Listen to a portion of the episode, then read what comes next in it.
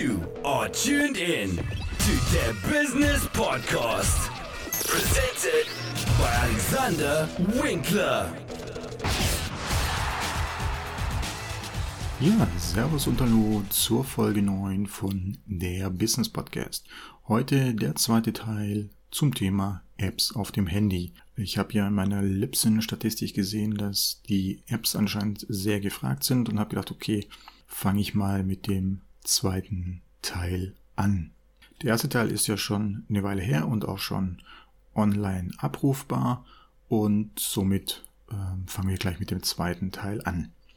Ähm, ich habe einen eigenen Ordner mit Sport, wo ich vor allem US-Sport-Apps habe wie Basketball, Baseball, Football. Da ich ein kleiner äh, Sportfreaks bin, die großen amerikanischen Sportligen haben jeweils ihre eigenen Apps, also NBA, MLB, NFL, Apps, ähm, die alle drei absolut zu empfehlen ist, wenn man natürlich Fan ist. Als Fußballfan darf natürlich der Kicker, also die Kicker-App genau genommen, nicht fehlen, die, wie ich finde, mit die beste Sport-App auf dem iPhone ist. Übersichtlich, schnell, nie Absturz gehabt, super Überblick über sämtliche Sportarten, die es eigentlich so gibt, absolut zu empfehlen. Als Nerd und ähm, Audi-Fahrer habe ich natürlich auch das MMI Connect drauf oder die MMI Connect App auf meinem Handy. Damit habe ich eine Verbindung zu meinem Auto und kann dort alle möglichen Informationen abrufen, ob das Auto abgeschlossen ist, wie viel Benzin noch im Tank ist. Ähm, ich kann sogar die Türen verriegeln, wenn sie offen sind. Standheizung etc. kann man damit bedienen. Und das Schönste an dieser App ist, dass man sich anzeigen lassen kann, wo das Auto steht und dorthin navigieren. Ist vor allem natürlich in fremden Städten, wo man irgendwo einen Parkplatz fünfmal um die Ecke irgendwo gefunden hat. Und dann steht man da nach Stunden des Shoppings oder was auch immer man dort gemacht hat und denkt sich, wo ist mein Auto? Es gibt ja, glaube ich, auch einen ganz äh, schönen Film dazu.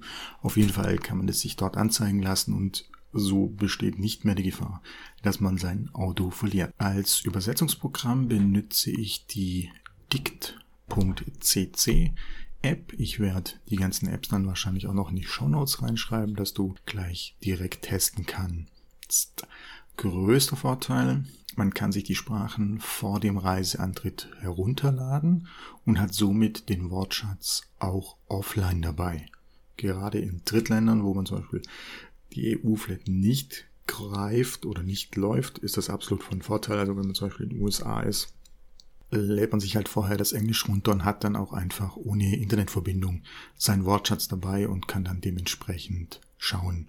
Abgesehen davon eine sehr schnelle, sehr zuverlässige, sehr einfach gehaltene App und auch der Wortschatz von den Sprachen, die ich bislang benutzt habe, absolut ausreichend und für mich eine Empfehlung. Wenn man des Öfteren in größeren Städten unterwegs ist, wo man sich nicht wirklich auskennt, ist natürlich neben der Navi-App auch noch eine Taxi-App vorhanden.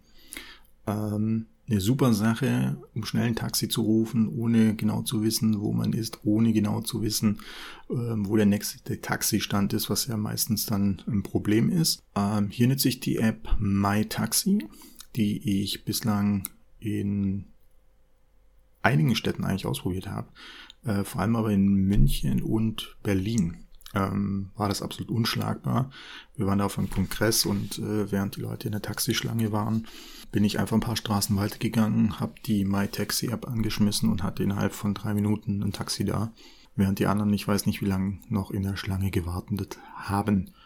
Leider habe ich bislang noch nichts für Amerika gefunden, die passende App. Also wenn da jemand äh, was zu weiß, gerne in die Kommentare was reinschreiben. Aktuell bin ich am Testen nach der optimalen Schlaf-App für die Apple Watch. Zum einen verwende ich ähm, Sleep Plus Plus und zum anderen das Programm Sleep Pulse 2. Ähm, Sleep Plus Plus ist kostenlos, soweit ich weiß, und der Sleep Pulse, glaube ich, drei oder vier Euro. Generell misst ja die Apple Watch über die Sensoren, also inklusive Puls, wann du schläfst und kann dir das natürlich dann dementsprechend schön auswerten. Ähm, Vorteil beim Sleep Pulse ist, dass man einstellen kann, wie sensibel die Sensoren reagieren. Ich hatte das Gerät bzw. die App zum ersten Mal getestet und standardmäßig ist dort auf 1, was total sensibel ähm, bedeutet, eingestellt. Ähm, und nach einer sehr gut und sehr langen durchgeschlafenen Nacht hatte ich als Ergebnis, Sie haben zwei Stunden geschlafen. Das war einfach, weil das zu sensibel eingestellt ist und dann wird jede Mini-Bewegung sofort als wach ähm, wahrgenommen und das verzerrt komplett das Ergebnis. Aktuell benutze ich es auf der Stufe 2 und dort sind die Ergebnisse dann ähnlich wie beim Sleep Plus. Beim Sleep Plus kann man allerdings jetzt nicht auswählen, wie sensibel die Sensoren reagieren sollen. In der Auswertung zeigt Sleep Pulse ein bisschen mehr Daten an, also durchschnittlicher Puls und äh, Schieß mich tot, könnt ihr einfach mal ausprobieren. Ähm, Sleep Plus als kostenloses Programm zeigt einfach die wichtigsten Daten an, wann die tiefste Schlafphase war zum Beispiel, was Sleep Pulse wiederum nicht kann. Aktuell würde ich sagen, benutzt einfach das zum Antesten mal das Sleep Plus Plus. Erstens kostenlos, zweitens einfacher zu bedienen und drittens kurz und knappe, prägnante Auswertung. Gerade das Sleep Pulse hat beim Synchronisieren mit dem iPhone bei mir im Schnitt drei bis vier Anläufe gebraucht und das ist morgens extrem nervend, wenn man sich da erstmal 50 Mal verbinden muss, bis das Ding dann auch wirklich übertragen wird. Ich sehe, die Zeit ist schon fast abgelaufen. Das war also die zweite Ausgabe zu meinen Apps wenn es wieder so gut ankommt, mache ich vielleicht nochmal eine dritte Ausgabe. Ich hoffe, es hat euch gefallen. Bis zum nächsten Mal. Ciao, ciao.